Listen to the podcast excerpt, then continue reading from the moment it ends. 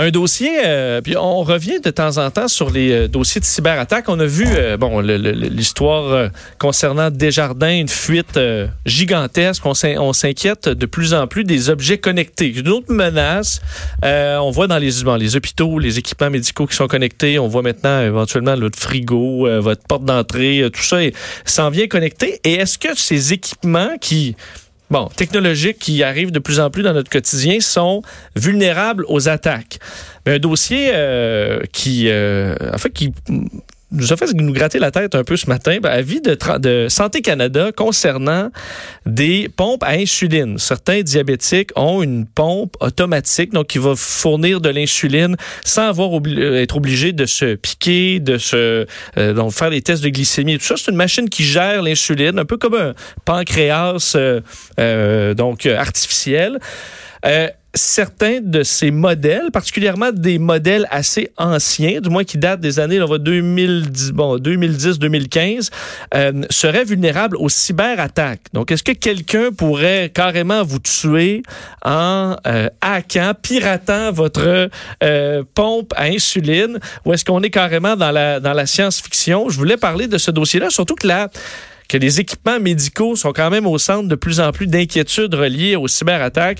Euh, vous le connaissez, des spécialistes en cybersécurité. Steve Waterhouse est en studio. Monsieur Waterhouse, bonjour. Bon matin. Ça va bien? Ben moi oui. Et vous Euh, autres? euh, ça va Très bien, oui. Très bien. Euh, cette histoire de pompe à insuline, est-ce que euh, bon, euh, ça vous a surpris de voir que Santé Canada émettait, un, disons, une, une alerte ou un avertissement concernant ces pompes-là? Je suis surpris que l'alerte, elle arrive que là, parce que ça fait quand même proche de 7-8 ans là, qu'il y a des, euh, des Oh. appareils similaires qui sont rapportés comme étant vulnérables. Euh, je vous donne un exemple. Euh, il y a quelques années, j'avais noté ici, donc en 2013, 300 appareils de cette nature-là avaient fait l'objet justement d'un rappel, pour ne pas dire un avis du département du Homeland of Security des États-Unis, citant qu'il y avait une vulnérabilité pour rentrer dans l'appareil et modifier sa façon de travailler. On parle de pompe à insuline, on parle euh, d'appareils de diagnostic, de tout comme ça, et que ça peut à ce moment-là compromettre non pas juste l'information du patient, mais, comme tu disais tantôt d'entrée de jeu, la vie du patient, parce que si on fait juste modifier le dosage, tout d'un coup, et on double le dosage alors qu'il est... c'est un- tu peux car- carrément pas fournir d'insuline aux besoins, puis à un moment donné, la Voilà. personne va décéder carrément. aussi simple que ça. Euh, mais est-ce que c'est compliqué à pirater ou est-ce que ça se fait euh, à distance? Euh, à Oui. quel point c'est on c'est vraiment vulnérable que quelqu'un peut entrer dans son dans, dans l'appareil puis mettre ça au max puis tuer la personne? Ben, dans le, le, le rappel en question ici, que, dont on parle ce matin, là, qui est euh, depuis le 28 juin, euh, c'est un appareil qui fonctionne avec du sans-fil. Donc, avec le numéro de série, le, le, le pirate potentiel pourrait à ce moment-là, à distance, aller justement modifier parce que l'accès est mal euh, documenté, elle est mal Quand je dis mal documenté, euh, c'est un mot de passe souvent par défaut que le fabricant met en place pour qu'après ça, l'utilisateur le change. La majorité des gens, ils savent pas qu'est-ce que c'est, ils savent même pas que ça existe. Puis après coup, euh, s'il est apporté, il faut pas oublier une affaire du sans-fil là, euh, avec euh, du sans-fil Wi-Fi, ça a une portée de peut-être 2, 3, 400 pieds, dépendamment des environnements, et du Bluetooth aussi, un, c'est un Bluetooth de classe 1, il peut aller jusqu'à 100 pieds, euh, 30 mètres à peu près. C'est de cette façon-là que on dit, puis dans les recommandations, dans la, dans la vie, il dit, ah, gardez la pompe proche de vous autres, tu sais, laissez pas ça traîner. Ben ouais, mais du sans-fil, là, ça se propage partout. Fait que s'il est à portée de l'attaquant, il peut à ce moment-là se faire, excusez le terme, taponner l'appareil.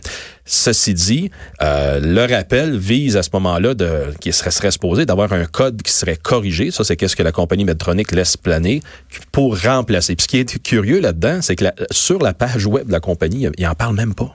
Et c'est ça, moi, qui m'épa- m'épate beaucoup parce que c'est qu'encore une fois, il y a beaucoup de sécurité par obscurité. Fait qu'en en parlant pas, eux autres, ils gardent le, euh, le, le portrait financier euh, bright and shiny, c'est-à-dire euh, tout est beau. Reluisant, oui. Merci, exactement. Et après coup, tout va bien. Mais en réalité, c'est pas ça. Quand je dis que depuis euh, les 2013, 2014, 2015, il y a des avis comme ça d'appareils qui tiennent les gens en vie, comme quoi que ça démontre que ces appareils-là sont incomplets. Il y a aucune contre-vérification. Tu sais, c'est un peu, ils s'auto-réglementent eux autres aussi. Puis Ça, de, durant un, euh, un comité de la Chambre des communes que j'ai participé au mois de février, c'est ça que j'apportais comme, euh, comme explication.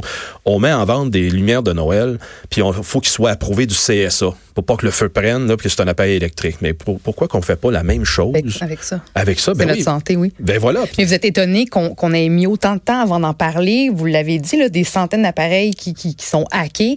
Qu'on arrive au point où on hack des pompes à insuline, par exemple. Est-ce qu'on devrait avoir peur de, tout? Il me semble que c'est inquiétant. Là, je veux dire, euh, ça l'est. Mais en même temps, c'est pas demain matin qu'ils vont se lancer aux 80 puis ils vont faire ces activités-là. Cependant, le potentiel, il est là. Donc, si la personne, il y a des gens à l'écoute qui sont eux-mêmes munis d'un appareil comme ça pour les aider à survivre, pour vivre normalement, euh, moi aussi, je serais, je serais nerveux à leur place.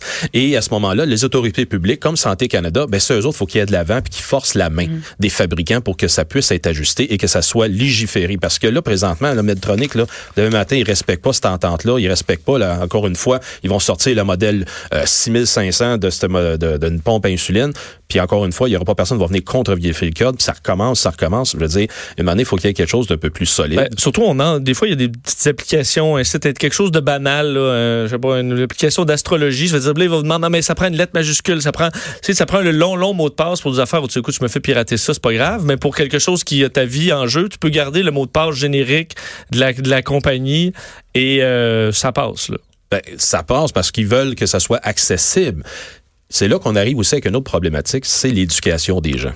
Fait que il y en a qui vont dire parfait, j'ai une pompe insuline, plus de problème, plus besoin de me la vie est belle. Mais une responsabilité patient et là l'éducation ne se fait pas. C'est pour ça que ça persiste puis à ce moment-là les gens euh, il arrive à ce des, il peut arriver des incidents, j'ai pas dit qu'il en arrive mais il peut arriver et le jour que ça va arriver, mais là ça peut être une grosse affaire. Ça faut dire ça reste une menace ben, hypothétique. C'est une menace qui c'est techniquement possible. On n'a pas vraiment vu ça, quelqu'un euh, se faire tuer par euh, piratage d'équipements médicaux, mais c'est mieux de lever les drapeaux rouges avant que ça arrive. Surtout ah que, si je me trompe pas, dans les hôpitaux, les, en des appareils connectés, il y en a énormément. Puis dans trop de cas, c'est des systèmes d'exploitation qui sont très vieux, qui sont pas, qui sont même plus supportés par, euh, dans ce cas-là, Microsoft, je pense que c'est Windows XP ou d'autres. 2000 même. 2000 qui sont utilisés, qui sont même plus mis, mis, mis à jour. Donc là, il y a des failles qui, et c'est le temps de pas attendre que ça arrive avant de faire les modifications. Et qui dit à ce moment-là entretien, prévention, correctif, appliquer des patchs, comme on dit dans bon québécois, ben ça veut dire du temps, ça veut dire de l'effort, ça veut dire des budgets qui sont pas là. Alors nécessairement les équipes de TI des, euh, des, des institutions euh, hospitalières, euh, ils ont ça en plus de leur tâche quotidienne de supporter le personnel de soutien. Fait que c'est là que ça revient encore une fois à un organisme de réglementation comme Santé Canada qu'il faudrait qu'il impose des trucs un peu plus. Quand je parle de trucs, là, c'est des réglementations des lois au-delà des lignes directrices qu'ils ont annoncées la semaine dernière qui fait en sorte qu'il faut qu'il y ait un mordant quelque part, parce mhm. que les compagnies agiront pas s'ils n'ont pas de conséquences. Ça, c'est un fait qui est établi. Oui.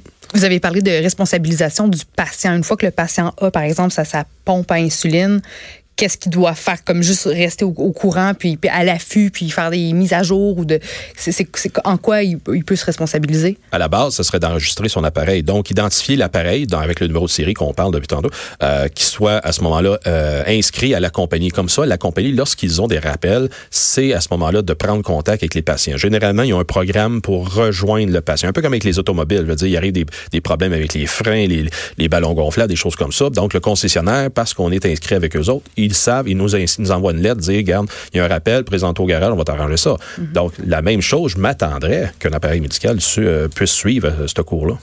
Euh, Steve, ça fait à peu près un peu plus de deux semaines l'histoire de Desjardins. Euh, euh, je veux revenir sur comment tu trouves la gestion de cette de, la caisse maintenant après un petit peu de temps de, tout ce qui s'est passé de cette fuite euh, gigantesque qui a quand même ébranlé beaucoup de Québécois, je pense. Tout à fait. Et il y a beaucoup de gens qui se posent encore beaucoup de questions malgré le caisse Desjardins qui rassure la population.